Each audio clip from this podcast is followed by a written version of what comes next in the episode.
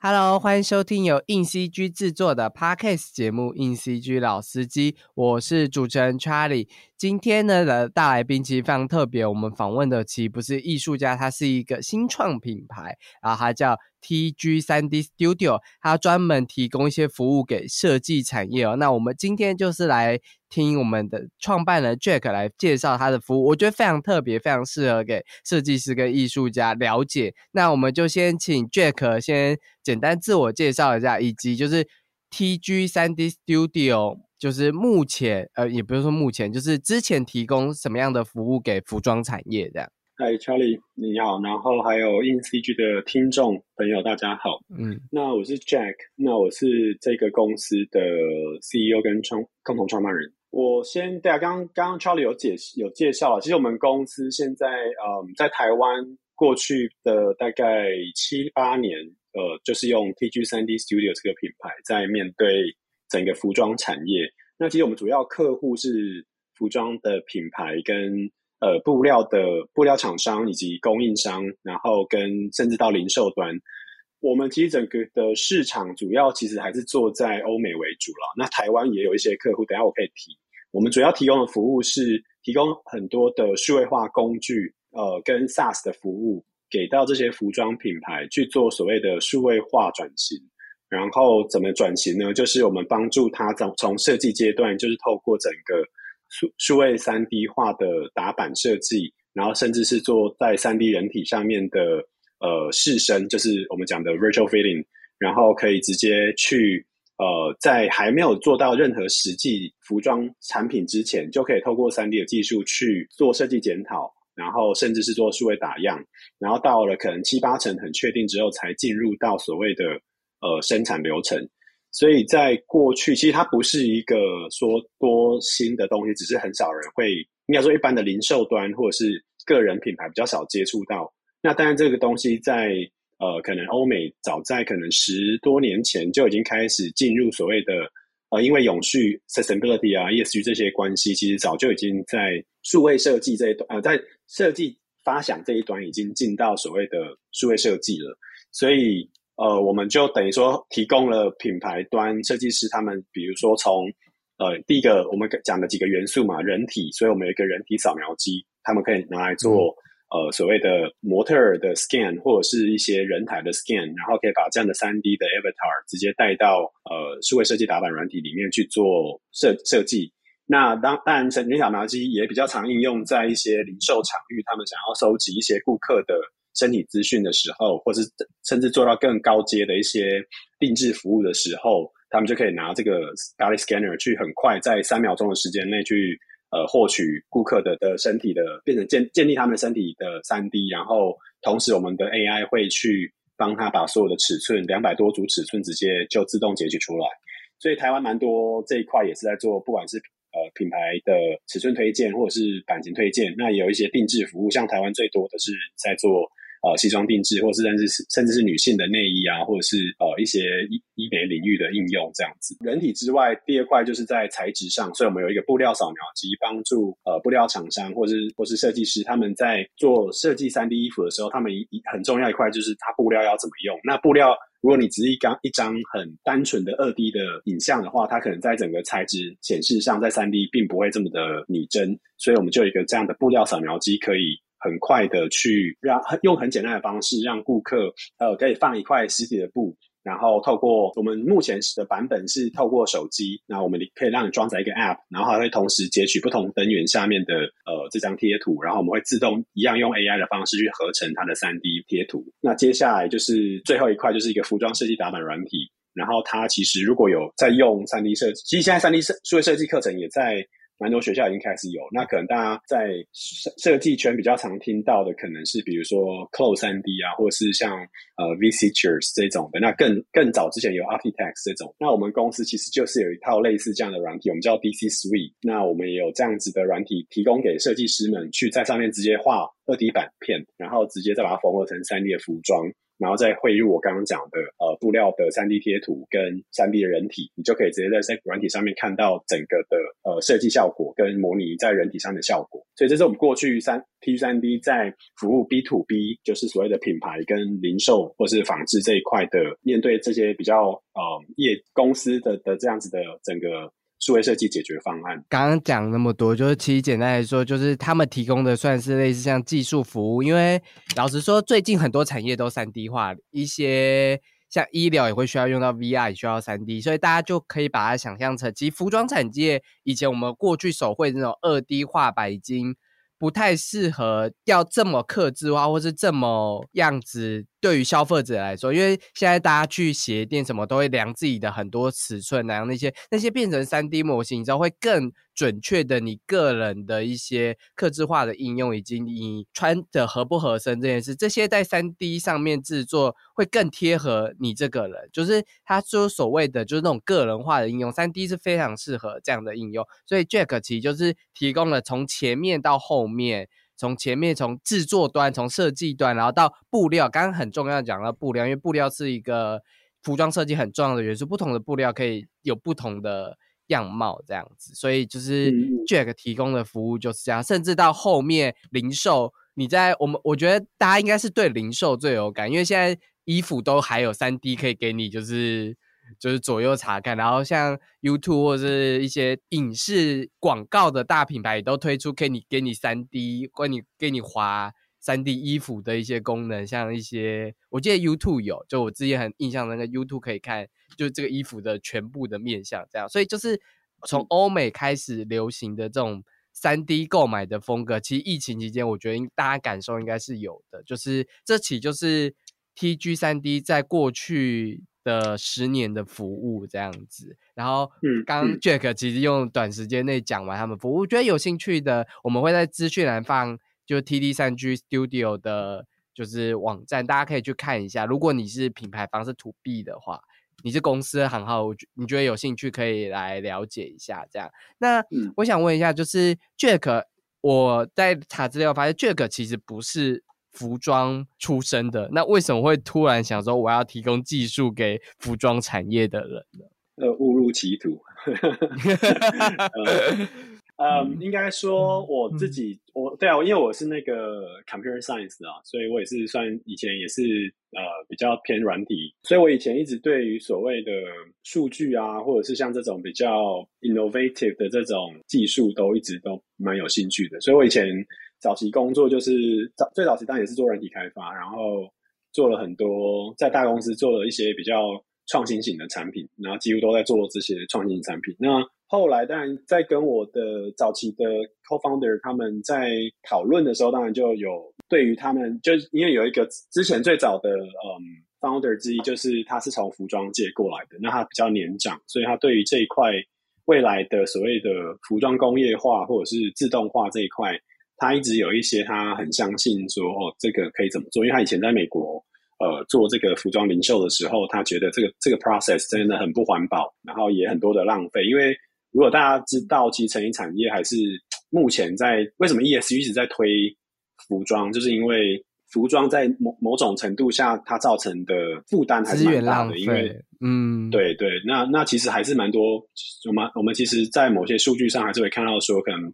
百分之四十的衣服都，就是说当季的衣服都是卖不出去的，那他们就一直打折打折打到 late，然后打到最后还是有可能一定的比例会被压成垃圾，直接烧掉或丢或买掉这样子。那对于对于那种比较高的品牌，比如说很很很很高高高贵的品牌，他们是连打折不会打，是直接卖不出就烧掉了，所以。它某种程度上还是有蛮多的的环境议题啊。那嗯，那大家当然都在这边环绕，所以台湾其实扮演的蛮重要的角色，是在从比如说呃一开始永续会切什么呃回收材啊，或者是说或是说怎么样的怎么样的的降低什么的生产啊或染布的一些一些浪费啊等等。所以围绕在蛮多用这种回收材质或者是在制成上面的。的永续性的技术出现，那我其实从一开始，我们我在看到这个这个这个跟我我们共同创业人在讨论这个题目的时候，其实我们的一个中心思想是没有，就是说我们不需要 overproduce 就不会有那个浪费，所以我们一直在做所谓的很像 Netflix 说 on demand video 嘛，我们其实在做的是想要达成的目标是所谓的 on demand productions，你有需求才去生产制作。那嗯。对，那你你就不会有那那个所谓的浪费出现嘛？但是这件事情在可能我们过去八年前开始做这些题目的时候，其实这个这个 concept 很 OK，但是不符合消费消费市场的行为，就是使用者他不愿意等，就是消费者不愿意等。所以你说那些零售，然后整个零售端的整个配置也都是这整个生产供应的模式都是我一定要有。就快时尚的模式嘛，就是我一定要赶快备备库存，然后来有有卖就卖得出去这样。所以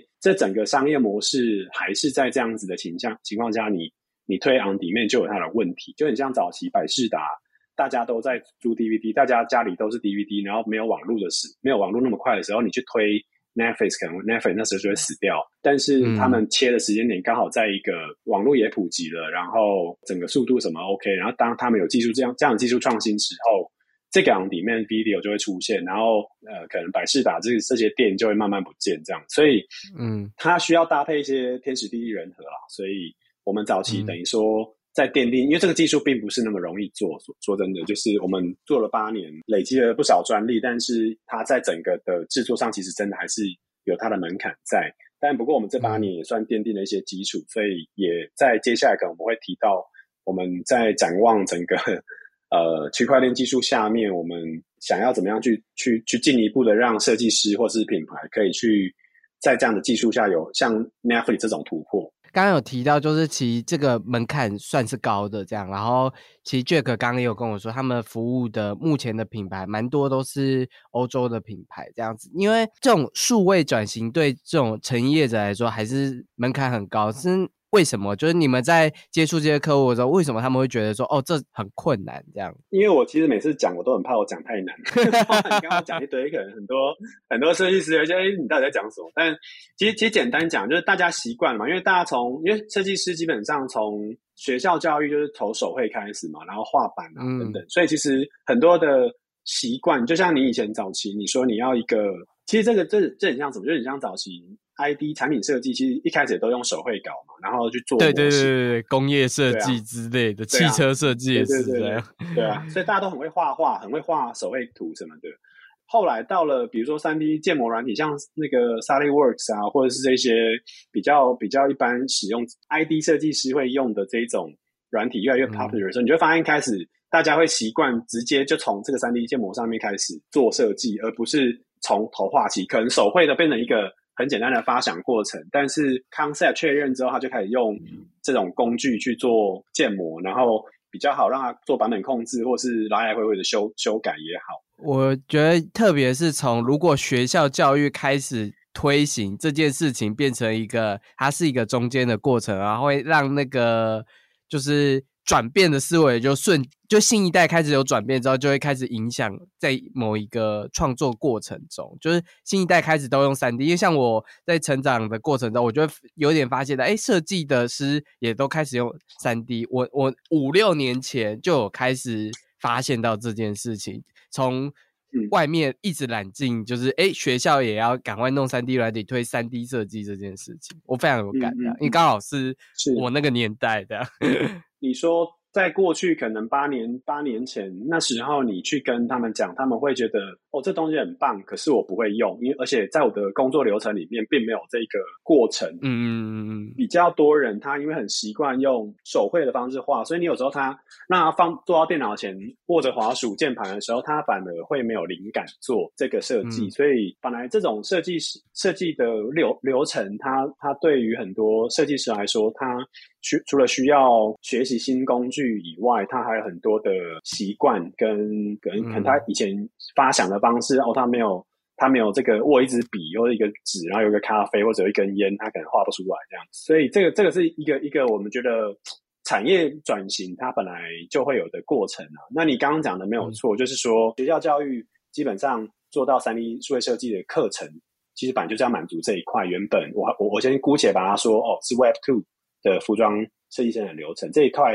一直还是存在，在可能二零一九、二年的时候，我们其实就开始在思考，就是那时候区块链非常的火红的时候，嗯，我们就在思考说，到底区块链之于服装数位设计有怎么样子的意义存在，或者说它有没有什么样新的机会存在？其实我们一直在探讨这个话题。那我我刚刚就会说，这个区块链的东西，其实应该说 Web 三它很广，它它这个字很大，因为现在有人 AI 出来，大家说哦 AI 就是呃 AI 就是 Web 三，A 三 Web 三就是 AI，但我我觉得先不管这个是什么，我觉得 Web 三它其实南瓜非常大的东西，包含 AIGC 的东西，包含底层区块链技术。以前大家熟知的那些 Web 三，可能比较常听到什么 NFT 啊，或是炒币啊、Metaverse 这种等等的这些字。对，那他们可能会多少有点点负面情、负面的印象。但我我必须说，它其实只是在一个新技术起来之前，大家会先在上面蹭很多新的商业模式，所以。去中心化金融一定是当时最夯的，然后 NFT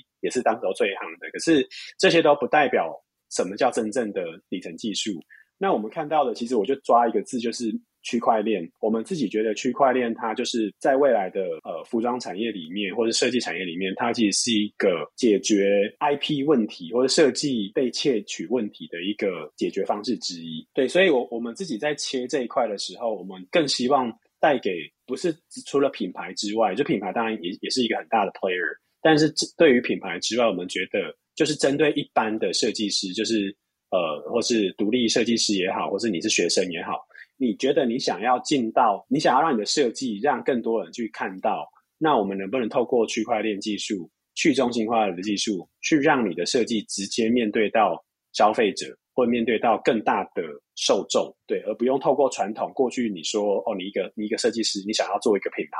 好，你就要开始设计出来，然后你要找到，你要先有第一桶金去找到人帮你生产一批量，然后你要开始去做 e-commerce 也好，开始以零零售店好，然后你可能试了一次啊 fail 了，然后你就觉得好害怕，那我去公司上班好，对，所以我们其实想要创造的是一个透过这样的数位化方式跟区块链技术，可以让你的设计。很快的到人家身上，而且你没有太多的成本负担。然后你你如果真的有才，你被看见了，那你的你的品牌就有机会在这样的建构之下去发扬光大。这样子。那既然就提到了 Web 三这样子，但我先跟就是听众朋友讲，就是因为有些听众还可能非常熟悉 Web 三之类，可能来听就是想要知道他们怎么透过 Web 三结合他们的服装设计。帮助艺术家打造个人品牌，因为我觉得相信来听的一定都是为了这个原因，所以接下来都都都是重点这样子。然后 以以及我觉得，其实如果不懂 Web 三的人，我觉得他其实没有想象中的这么难。去中心化区块链的技术，其实你就把它想象成是一个，虽然它是在网云端上、网络上做的一些事情，但我觉得它其实就只是一个，我觉得没有没有很难的一个想法跟概念。这样，我觉得之前我们因为我们自己编辑也在 Web 三很红的时候，非常就是快速的研究这件事，因为它跟三 D 的琢琢磨很深。这样，因为它其实就是有一种，我一直我一直很想把它当做是另外一个宇宙或者另外一个游戏。的那种感觉，这样我觉得，其实我觉得大家可以是这样子想，它是就是一个一种另外一个世界的一个新规则，然后新的交易方式，然后它的交易方式是非常快速的那种感觉。好，我觉得讲讲太多，因为我觉得应该还是有很多熟悉 Web 三，详细我们下方应该资讯栏可以放一些关于 Web 三的一些简单的知识分享啊，以及我们自己之前做的报道，大家有兴趣可以去看。好，那我们就简单来问一下 Jack，就是你刚刚开。刚刚他讲开创的这个是叫 DMKTZ 这个项目，那就来讲一下这个项目是怎么透过结合 Web 三点零，然后打造刚刚讲的那种个人化品牌的一个流程，这样。所以其实 DMKTZ 这个，我们就是把它先称为是 B to B to C 的一个一个新的呃项目，那它就是一个新的平台。那 DMKTZ 其实它的真正的意思是 democratize，就是英文的民主化的意思。它想要回扣到的一件事情，就是我们觉得在在在接下来透过区块链的加持之下，所有的设计可以是民更民主化，跟大家去做一些共创的，而不是说你今天是你你你今天所有事情都必须一个人全部做做到完这样子。这个里面有几个我们自己的算是核心。思想一个是因为，因为我我自己在做 Web 三项目的时候，应该说我们在过去二零一九那时候，很多很多 Web 三的 NFT 的项目跑来找我们，所以可以帮忙做服装，可以帮他做人体，可以帮他做布料等等。就是说，他们要做一个项目嘛，然后他们不会做这个三 D，然后甚至说他们的材质做的不够好，所以想要请我们帮他做这些 assets 嘛，就是那个内容，去让他们去发这些项目等等。那那你其实就蛮有趣，就是说，你看哦，以前在 hype 很很很很 hype 的时候，一个 NFT 可能厉害卖到几百万嘛。那他们就是一直都应该说，区块链为什么 NFT 会那么夯？是因为它其实保保障了这个整所谓的创作者资产，就是说你发了这 NFT，你在链上记录了以后，你不管卖多少次交易，它都有版税可以让你抽。可是很讽刺的是，其实抽的都只有这个人，就是这个创作这个发 NFT 的人，但是他来外包我外包任何的 creator 帮他做的这些 creators，他们其实就是一次性付款嘛，就是。哎，我哎，那个，比如说 Charlie，我你可不可以帮我做一个这个这个支文哦？你就好，就跟接案一样啊！你要我做影片给你，我就做影片给你这样。对，没错。你做我一集节目给你这样。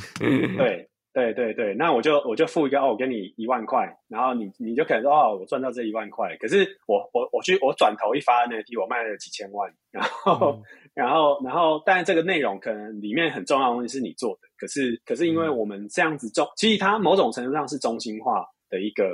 创作，我在我在我们的认知里啊，就会看到有一些，其实像台湾也有蛮多很很好的三 D 的啊，而且他们也很愿意把内容分享出来。我自己的感觉是说，其实这个东西有需要到这么中心化，就是你你今天只是一个材质设计师，或是你今天只是一个做配件的，好了，你做你很会做帽子，你很会做眼镜，难道你就不能参与？NFT 项目嘛，嗯，因为有可能是说你这个东西单独哦，你说你做材质或你做皮肤，你你可能不会有人单独去买你的这个东西变成一个很很 hype 的 NFT。但是如果今天我说哦，我是 Nike 的这个项目，我很喜欢你做的这个材质，那我有没有机会跟你一起共创出来一个新的东西？那我们都被记录在这个 creator 的的记录里面，然后我们卖出去的时候，我们可以共同去创去分润这样子的 royalties。对，所以我们就更希望说。这个这个创作过程可以是更民主化，而且是今天你真的就是很会做，但是你只会做一个皮肤材质。你今天很会做毛发，你不代表你做这个东西就只能用接案的方式去接案，而不能说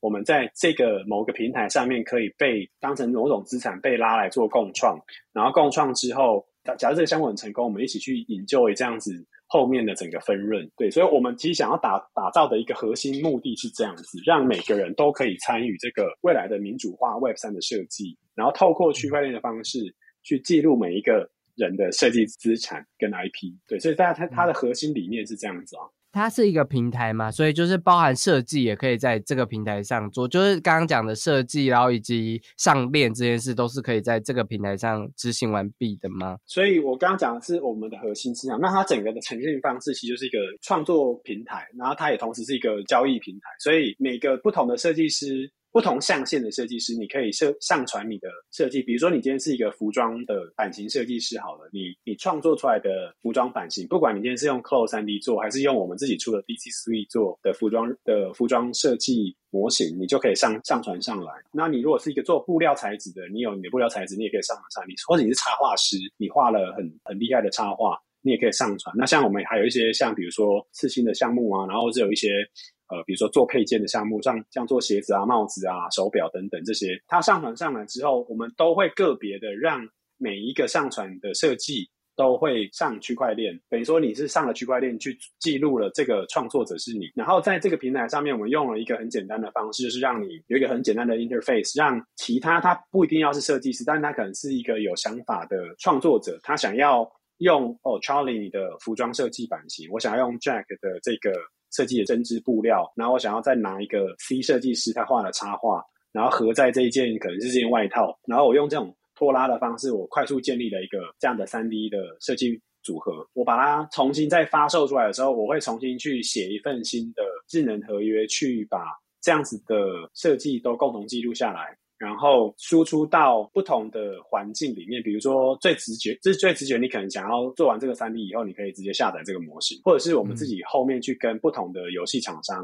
跟不同的元宇宙平台，比如说 Roblox 是一个游戏平台，或者你可以输出到 Roblox 的游戏平台，你可以输出到 Sandbox，你可以输出到 Unity 的环境、Unreal 的环境。VRM 的环境，那你就可以直接让你这样的数位资产应用在那个空间上面，这样不管那个空间现在的发展要是往哪个方向，这样平台的的主轴就是说，你是设计师，你不需要搞懂区块链，你也不需要说哦，去 Unreal 我到底要怎么输出，或者是去 Unity 我要怎么输出，那甚至还要上骨架等等的，你要怎么弄那个东西？因为你不是三 D 建模师，所以我们在上面做到全部自动化，就是说你只需要上传你的设计被别人使用，那使用的人他也只要很简单的点击，然后我们，所以你说我今天要输出到 Unreal，那我们自己后面的演算法就会帮你转换到 Unreal，然后套到该套的人体身上，所以我们的平台希望所有的创作者他。可以是需要会自己会的东西，那不会的区块链技术，不懂怎么样输入到三 D 的其他环境，那平台上就会帮你呃自动化处理完这一件事情。好，这句话非常重要，就是现现在就是不懂 Web 三是什么的，马上记起这个 D N K T Z。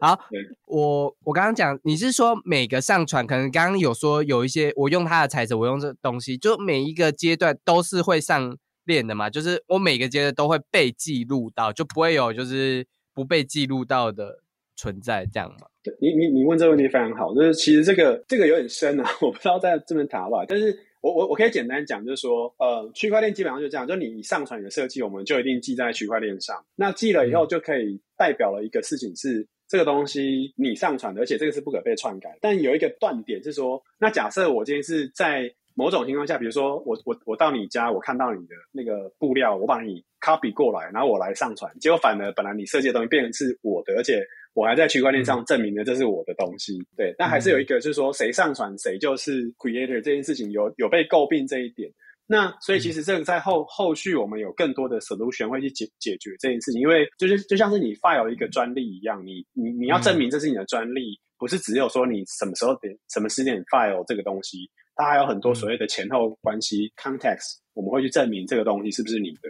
那所以我们第一件事情就是会做很多很多这样的记录追踪，然后共创的过程这件就比较没问题，因为共创的过程就已经基本上是在我平台做的行为，所以我们当然就会知道说，哦，Charlie，你在几点几分上上来了平台，你拉了哪哪一个设计，你做了哪一些 combinations。然后你在什么时候把它发现发售出来？所以我们大概会会记录到这件事情是是没有问题。那所以这个东西就是保障了整个。所以你你刚刚讲的整个过程当中，我们都是会去利用区块链的方式去记录这个 context 也好，或者是这个谁谁在创作这东西也好。所以想要做到一件事情，就是说只要是你创作的，我们都一定会知道这个是你的创作。那如果说有人偷别人的东西来创作，然后我们可能就可以透过某一些 context 去理解说，这个东西 maybe 不是他真的创作，而是他在某个某个环节，他去他去去偷了人家的东西来做这样对，所以我们尽可能去做到这样的保护。对，好，我我再问一个问题，因为通常可能 Web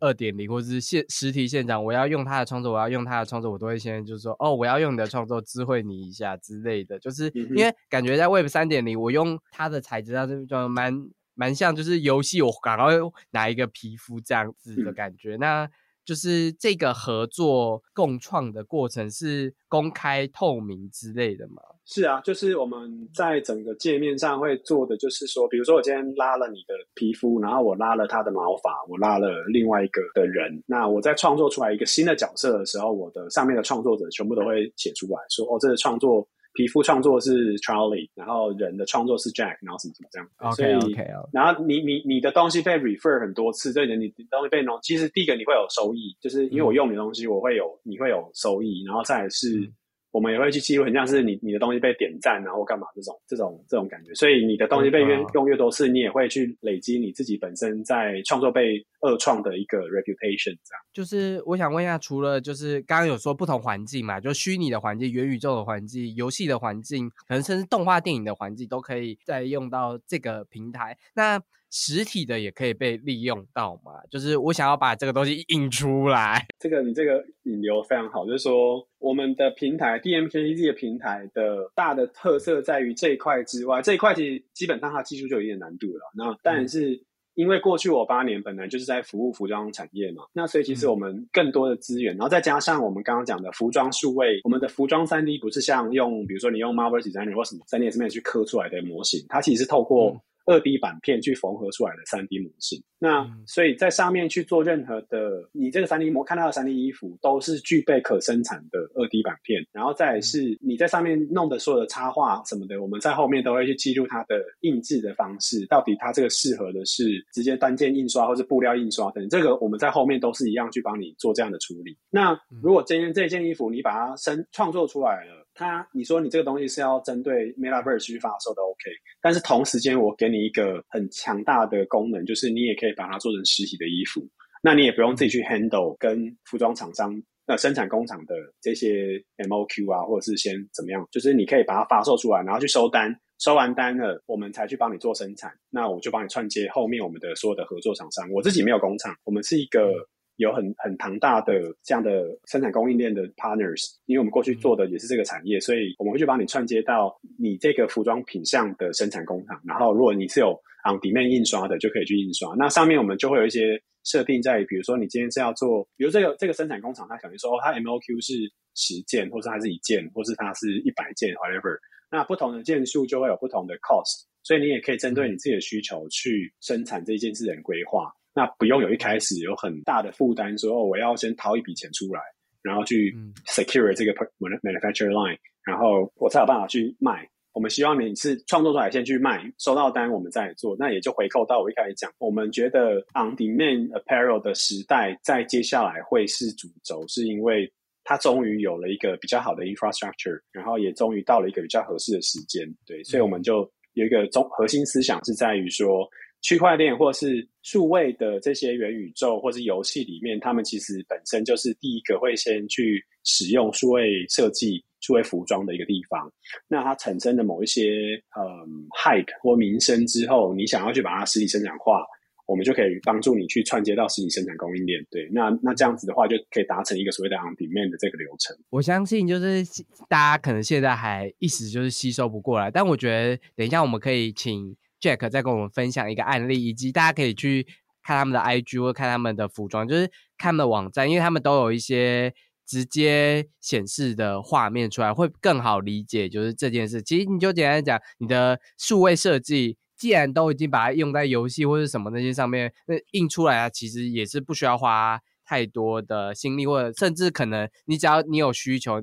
一件几件。都可以，就是那个平台也都可以帮你算好，就是沟通好这样子。好，那我们接下来就是来请我们的 Jack 来分享一下，就是现在 DNKTD 有什么实际案例，就是你们实际合作的一些案例呢？其实 DNK 现在目前的阶段是在我们其实现在在那个 close beta，就是我们还在封测，然后我们在今年六月底会在纽约做。对外的 beta release，那我们在当地其实是邀请了纽约当地的很多的艺术家，然后来参与这个活动。那我们也有跟我们也有跟那那边的艺术家做了一个共创，就是说我们有拿了一个服装设计的版型，然后用了他们美国啊，在纽约的当地的一些街头。街头插画师他们的东西做出来一些新的设计，然后再配合我们一些比较新的技术，我们有做一些交互的 NFC 的应应用的技术，然后我们会在当时候去 showcase 这整件事情。那我们预计在呃七月七月底左右会有一个正式对外的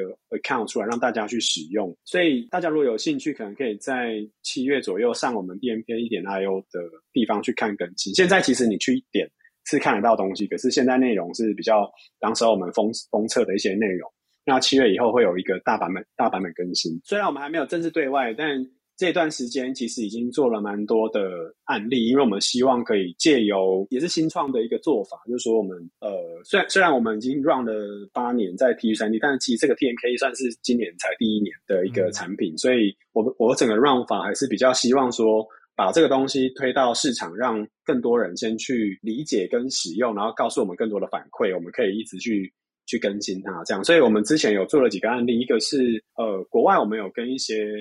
呃品牌做联名，那国内其实现在有对外发售的是呃，对外 announce 的是那个像那个潘阳老师他的设计，他之前在淡水渔人码头有做了一次跟 Web 三角色。做共创的一个虚实整合的走秀，那它里面就有创作了用那个 Art Nike Artifact Clone X 的人去做创作，那他他提供了他的板子，然后我们弄了我们的三 D 跟那个人穿在上面去做，所以他也做了一个蛮蛮酷炫的一个开场走秀这样子。对，那接下来我们还有几个发表了，不过这应该还没有办法先讲。但是我们接下来台湾也还有另外一个蛮厉害的设计师的的联名也会出来。那所以其实我们暑假开始会有一连串的联名跟共创活动。我们希望想先透过这样的活动去让大家参与，说哦，什么叫做共创？什么是 Web 三共创？然后它怎么销售？那实体的东西怎么出来？对，那这个接下来的暑假都会蛮多活动。呃，具体的是我们在去年年底到今年在东京有跟那个 Clone X，就是 Artifact Clone X 这个 community，就是如果大家知道 Web 三的项目的话，他们有一个。很像人那个 Avatar 的的的项目，就是它有机器人、有人类、有有妖妖妖精这种的角色的。然后我们就有跟他们做服装的共创。然后那个时候，我们也是拿了就是一个国内很有名的版型设计师，那那个陈静娟的的设计版型。然后我们找了一个设计的插画师，跟跟布料的那个材质设计师，然后。我们应用了 Clone S 他们三个 co-founder 的 Clone S 的角色去做二创，然后做了一个共创版本。所以在 IG 可以看到我们的在日本东京那时候是村上隆老师的展览，然后我们都有去，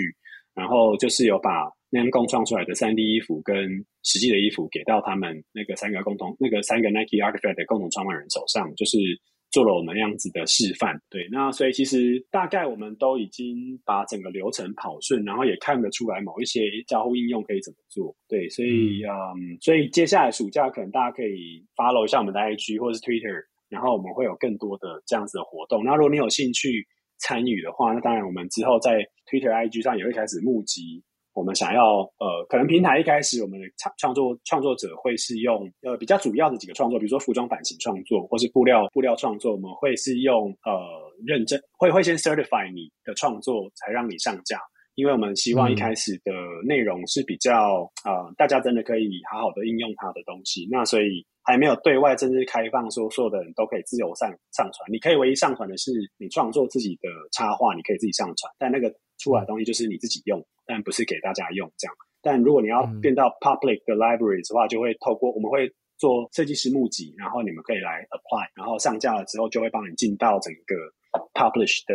的 creator pool 里面，让大家去使用这样子。OK，这样，因为我们听众大部分都是设计师嘛，所以就是设计师们，你们可以在暑假之前就先听好这些资讯，追踪 Twitter。跟 IG 追踪起来，我们都在下方放链接这样子。那我还想要再问一题，就是因为其实设计师，我觉得啦，很多设计师不太在乎，不是不太在乎，不太能够就是强化他的一个能力，其实是一个行销能力这样。那我我在想，这个平台感觉就是可以扩扩充，就是他自己的行销能力，就是他可能本来可以在这个平台上。了解到，哎，认知到更多同号，以及或是被更多同号看到，对不对？这样，你你讲这个非常好。所以，我们其实在讲的一句是说，我们想要先创造那个 virtual hype，然后再造成实际的 physical impact。那所谓 virtual hype 的意思是说，你创作出来这三 D 物件应用在这个虚虚拟场景，或甚至是被一个，比如说，我是一个有很红的三 D 项目的 characters，比如说 Meebit，或是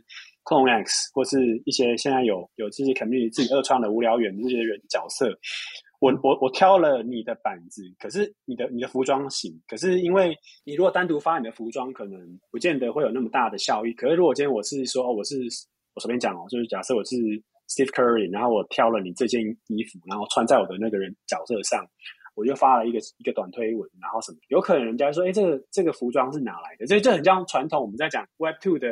也不要找 Web Two，就传统的服装设计领域里面，就是说你本来只是一个默默无闻的设计师，可是突然有一个。明星他穿了你的衣服，然后他在在媒体上拍了人家，然后他突然这个人就就爆红。那在数位的时代里面，这件事情它更没有边界，因为嗯，他有可能不一定要明星才会红嘛。比如说，其实，在 Roblox 里面或在很很多的 Metaverse 里面，它更多那种虚拟虚拟角色的很厉害的 characters。嗯，那他们可能透过这个方式，就可以更让你的每一个东西可以。可以曝光，然后可以红。那或者是说，本身我是材质设计，假设我就是一个很很有名的材质设计师，可是我挑了你板子去做的时候，也有可能会产生一些交交互跟联名的效果。对，所以你可能说更有机会去做联名跟交互，然后更容易在虚拟的世界里面去产生那个所谓的品牌效益或者是 marketing 的效益，对，然后然后这些东西更重要是这些东西对你来讲其实是零成本，因为因为你不需要真的去做什么样的推推广或或广告，你只要好好的把你的设计做好，你可能这件事情就你真的做的很好，就会被看见。这样，我简单说一下，就我会觉得它很像什么，因为因为其实很多人问我说它到底是什么东西，它其实如果要简单讲，就是如果大家回想以前。在没有手机 App Store 或 Google Play 的时候，你你说你要装一载软体，你要发行，你是软体设计师，你要发售一套软体，你可能要找到软软体发售商，你要去印 CD，你要找到通路去卖你的 CD，你才有办法把你的软体交付到使用者手上。可是今天有了 App Store 之后，任何一个有才华的软体设计师，他只要可以写写的够好，他的东西够好，他上 App Store，然后被很多人下载，然后他很多人下载，他就会自己上到比如说 Feature Feature Apps 对。排行榜前面嘛，对对对，然后你就很多人下载。那不管你今天是 free 的，还是你要收费的，你都会达成某一种效应。所以我们希望 democratize 这个平台，其实就很像是给 creator 的一个 app store。你们都只要你有才华，你你做的够好，会被看见，那它自然而然在这个平台里面就会脱颖而出。那被它更更甚者是它被应应用到其他的 metaverse，因为那边有一个另外一个更宽广的一个曝光平台平台跟跟渠道。那那可能它整个的效益又比 App Store 又会更大一些。刚刚刚我们提到，就是配件也可以在这个 DNKTD 就是这个项目里面做嘛。那鞋，我想问一下，就是因为鞋子或是帽子本身其实也是一个很庞大的服装的市场的支项这样子。但你们在这一边的发展是？有有有想要继续推行吗？有啊有啊，其实我们本来就像我们里面有一个，我们现在 Demarketize 团队有一个 Advisor，就是那个 The Remake 的那个的创办人 Tommy，他他本来也是做刻字鞋做的。那这一块我们其实就是会一样，除了拉一些现在既有在鞋子上面有三 D 资产，跟他们有在做商业设计这一块的人之外，然后他们一样有具备一些生产的。生产的能力的厂商，我们会进来这样子，所以这一块，呃，我们会也也会开始，可能在接下来，可能不会在第一波啦，但是我们可能会慢慢的、慢慢的就是把鞋子啊、帽子啊，或一些配件的一些设计品牌或者是创作者的的的东西也 on board，然后告诉一般，然后甚至是告诉一般，你说是独立设计师。你想做一双鞋子，你怎么样上传上来去使用这样子？嗯，Jack 就是除了我们刚刚有听到分享很多，就是 DNKTZ 本身怎么操作吗？那我发现到你还有另外一个跟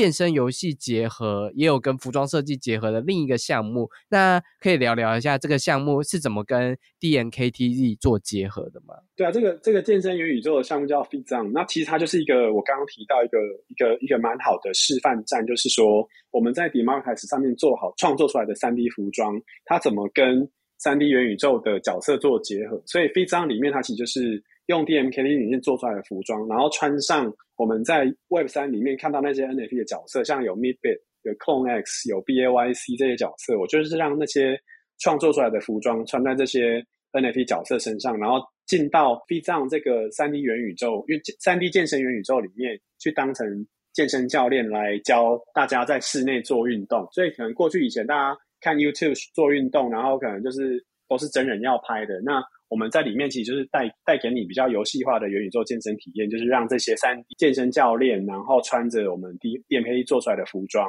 然后他的服装还会一直换来换去，因为它会有不同的代言的服装出现，让你在家里去做运动这样。所以它其实就是一个蛮好的应用应示范应用，在服装输出以后要怎么样去汇入到不同的环境，然后自动做这样子的连接，然后可以让服装很简单的在不同的元宇宙上面去做。做播放跟使用，非常感谢，就是 Jack 跟我们分享了一下，就是我们他原本的公司 TG 三 D Studio 所做的服务，以及新的这个跟 Web 三结结合的 DNKTZ 的那个内容介绍。因为我其实当初编辑在看的时候，是被先发现，就是有一个。